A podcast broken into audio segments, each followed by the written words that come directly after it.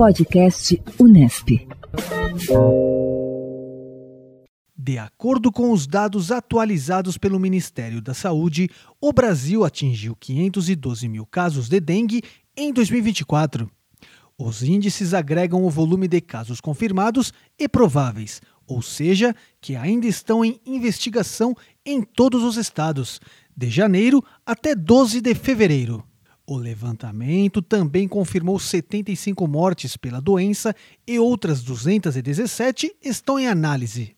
Os casos de dengue são quase quatro vezes mais do que os registrados no mesmo período do ano passado. À época, foram 128,8 mil notificações.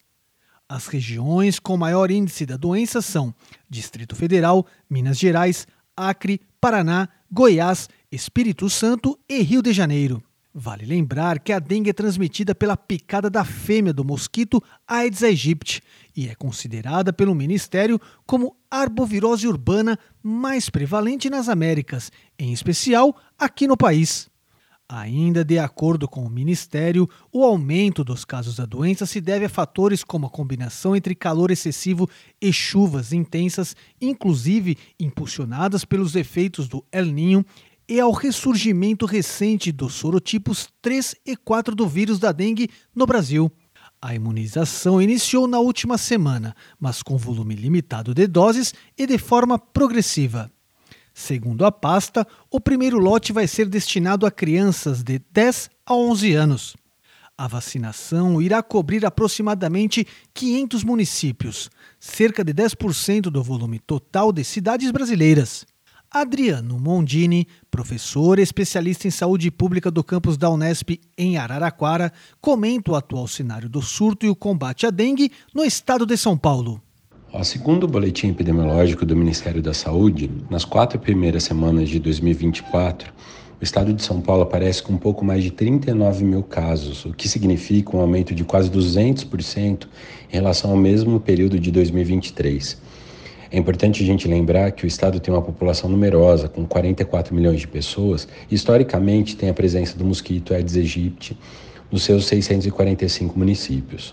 A densidade populacional alta e a presença do mosquito transmissor já são dois fatores que podem favorecer a transmissão do vírus da dengue. Obviamente, há outros indicadores que precisam ser avaliados, como o estado imunológico da população humana, para o sorotipo de dengue que está circulando, ou seja, quem já teve aquele sorotipo ou não, as condições climáticas que podem favorecer a, a locais para a criação de mosquitos do mosquito Aedes aegypti e as políticas locais para o enfrentamento da doença.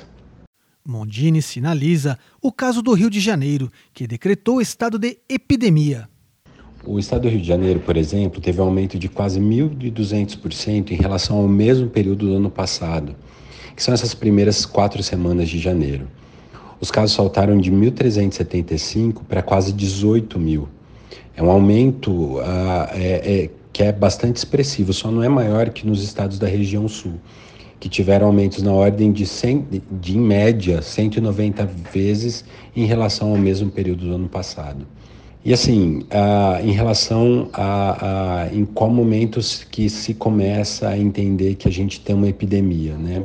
É importante a gente lembrar que é, o aumento dos números de casos da, de dengue, eles já são esperados nessa época do ano né, em boa parte do país. Mas o que acontece é que a quantidade de casos ultrapassou o que era esperado. Né, e isso é que é um alerta para que as autoridades sanitárias fiquem atentas a esse aumento exagerado do número de casos que eram esperados. Né. Vou exemplificar de uma forma mais simples. Se uma cidade que tem 10 mil habitantes, né, se espera 30 casos de dengue para o mês de janeiro e ela notifica 10 vezes mais casos, e isso é um caso isolado, é preciso cuidado, mas ainda não é considerado uma epidemia, só um surto.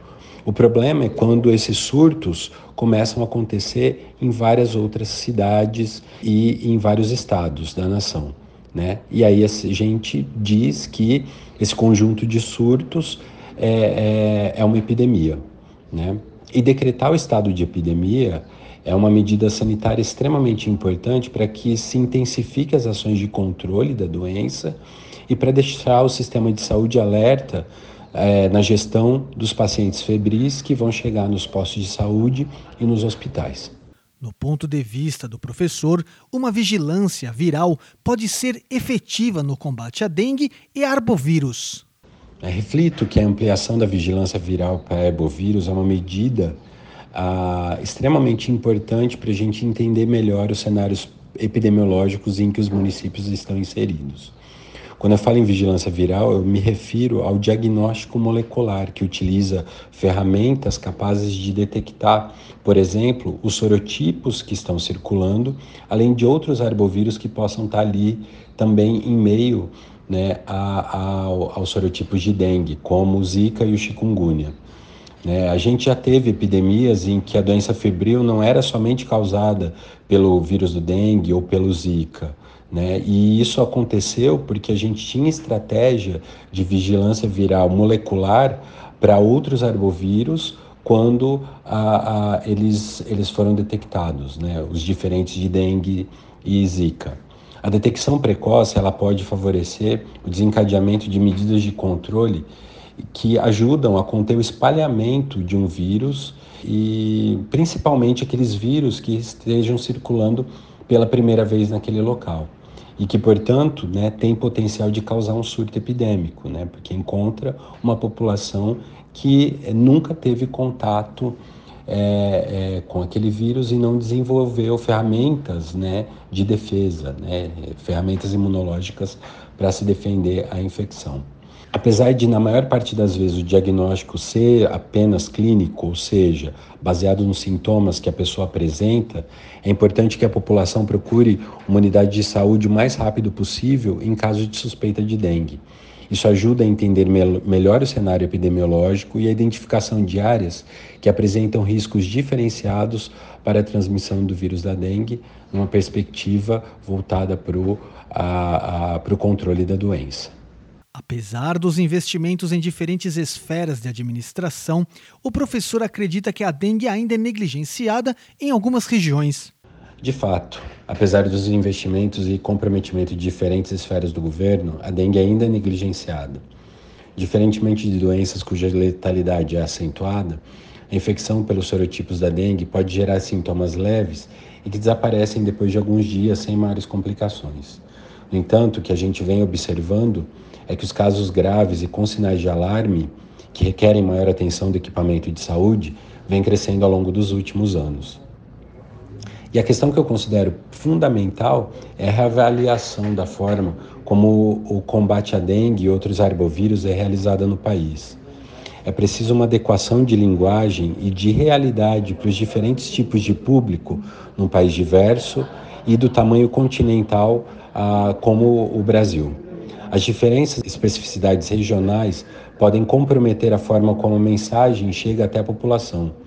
Outro fator que impacta o combate à dengue são as imensas desigualdades sociais que fazem com que as prioridades sejam mais individualizadas e menos coletivas para os indivíduos com diferentes níveis de proteção social.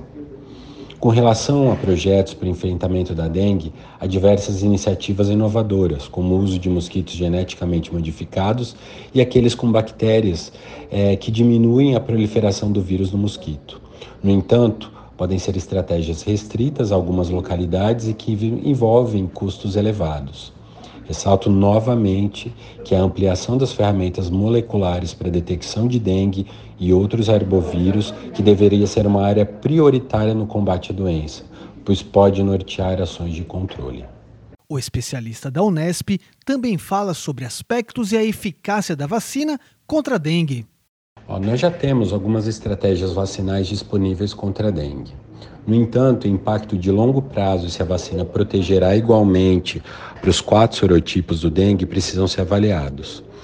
A, a mais recente empreitada é, em termos de estratégia vacinal sugere uma taxa de eficácia de 80% é, nos primeiros meses após a segunda dose, em pessoas já expostas e em pessoas que não foram expostas ao vírus, igualmente.